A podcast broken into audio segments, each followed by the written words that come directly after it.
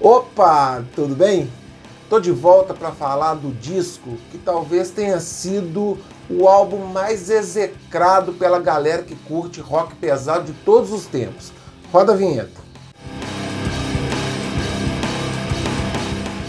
Antes de eu começar a falar sobre esse álbum que gerou muita polêmica, muita ira da galera que curtia rock mais pesado no início dos anos 90, eu vou pedir para você assinar aí, ó, se inscrever no meu canal, ativar o sininho.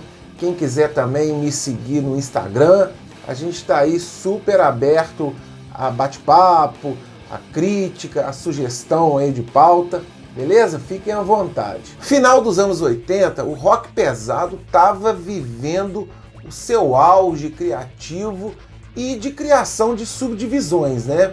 Começou ali nos anos 70 com aquele rock mais clássico, depois no início dos anos 80 o heavy metal imperou, depois teve aquela vertente do hard rock mais glam, criado nos Estados Unidos, entrou o thrash, que foi inicialmente ali na Bay Area de São Francisco, depois a Europa também começou a criar alguns conjuntos bons, o Creator, o Sodom na Alemanha, né, o Destruction também na Alemanha.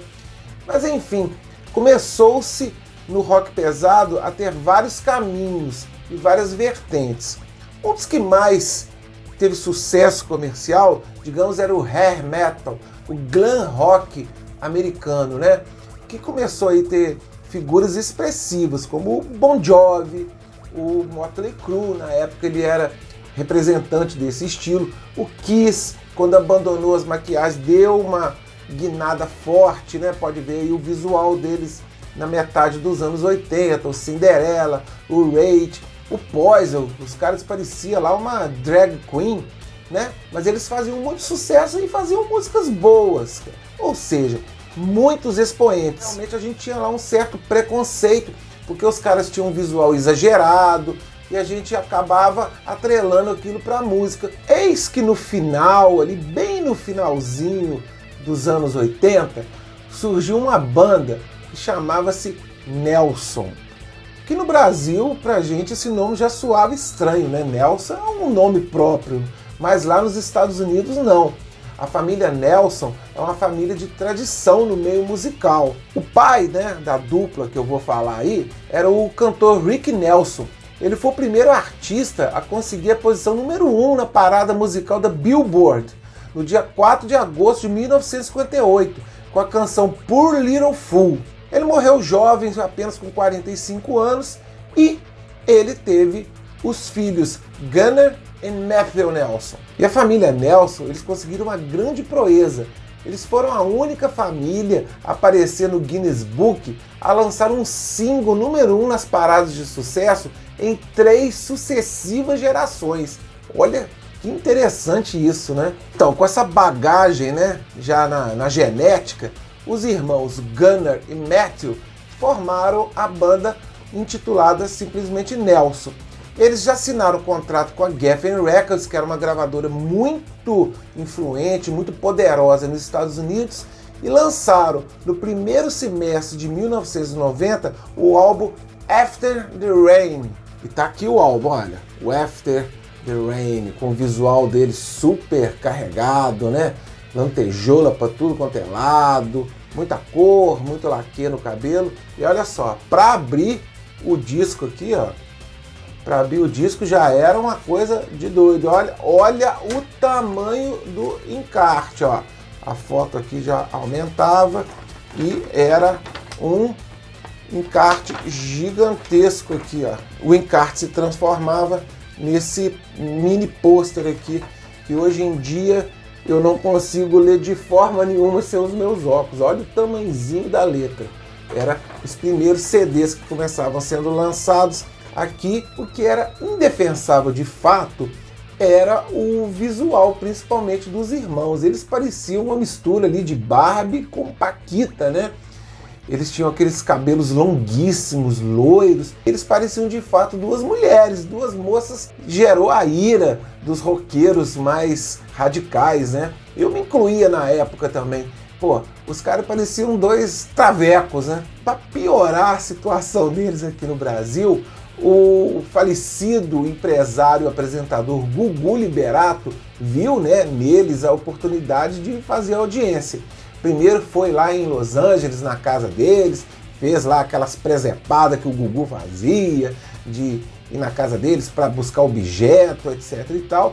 E depois, no ano seguinte, em 1991, ele trouxe a banda para o Brasil para fazer uma série de apresentações nos programas do SBT, no programa do Gugu, chegou aí no programa também do Sérgio Malandro. E nesse tipo de programa, lógico, né? O que menos interessa é a qualidade musical. O que, que era perguntado para eles nas entrevistas? Se eles eram casados, que tipo de shampoo que eles passavam no cabelo, qual roupa que eles gostavam de usar, como eram as meninas que eles paqueravam, ou seja, pergunta do nível de revista contigo. Ainda mais naquela época, com tanta banda florando, tanta coisa boa acontecendo, a gente nem ligava lá para os irmãos Paquita, né? A gente queria mais lá que ele ficasse lá no programa do Gugu. Mas o que a gente não pode deixar de dizer, a gente não pode cometer essa injustiça, é falar que o disco é ruim. Não é. Claro, o disco não é a oitava maravilha do mundo, ele não é um Heaven and Hell, ele não é um The Number of the Beast, ele não é um Paranoid do Black Sabbath, ele não é um Master of Puppets, mas é um hard rock de primeira qualidade, cara. Os irmãos, eles eram muito afinados, sabiam fazer canções muito boas, ao contrário do que muitos podem imaginar, o som que é imortalizado hoje em dia nesse disco é muito bom. Ele merece uma audição atenta devido aos diversos detalhes contidos e executados de maneira inteligente, cara. Com os arranjos de violão e teclado mesclados com a base de guitarra muito boa. Claro que para os fãs ali mais de metal, o disco não tem aquele peso, mas isso não significa que as músicas não possuam uma pegada forte, sabe? Atraente, que passam muito longe de serem descartáveis. Me atrevo a dizer mesmo que o disco não tem nenhuma faixa ruim, cara. Escuta com atenção, todas as faixas são legais mesmo. Dá uma escutada em Desire, More Than Ever, I Can Hardly Wait, além das fortíssimas, cara. Wherever You Go, claro, né? Que o disco também tem os dois carros chefes, né? A mega ultra balada Only With Time Tell, que tem todos aqueles ingredientes de uma balada do hard rock. Ela rodou aqui em novela, em rádio, ela saturou de tanto ouvir, mas a música é muito boa. E a música que abre o disco, aquele Live Without Your Love and Affection. Pô, musicaça, cara, animada pra cima, bem tocada. O disco tem bons músicos além dos irmãos. Os solos de guitarra são muito bem colocados. E o álbum emplacou disco de platina, ouro em diversos países do mundo de maneira justa, merecido. A carreira do Nelson continuou com muita honestidade. Eles continuaram lançando discos bons, alguns razoáveis, meio que flertando ali com a country music. E até hoje eles estão na ativa. Isso aí, pessoal. Então hoje eu falei desse disco maneiro, um disco de hard rock legal para você botar sua roupa mais brilhante e curtir esse som de qualidade, beleza? Aí, inscreve aí no canal, que de vez em quando eu vou soltando meus vídeos aí. Quem quiser me seguir no Instagram, eu estou à disposição e vou ficar bem alegre, beleza? Fui!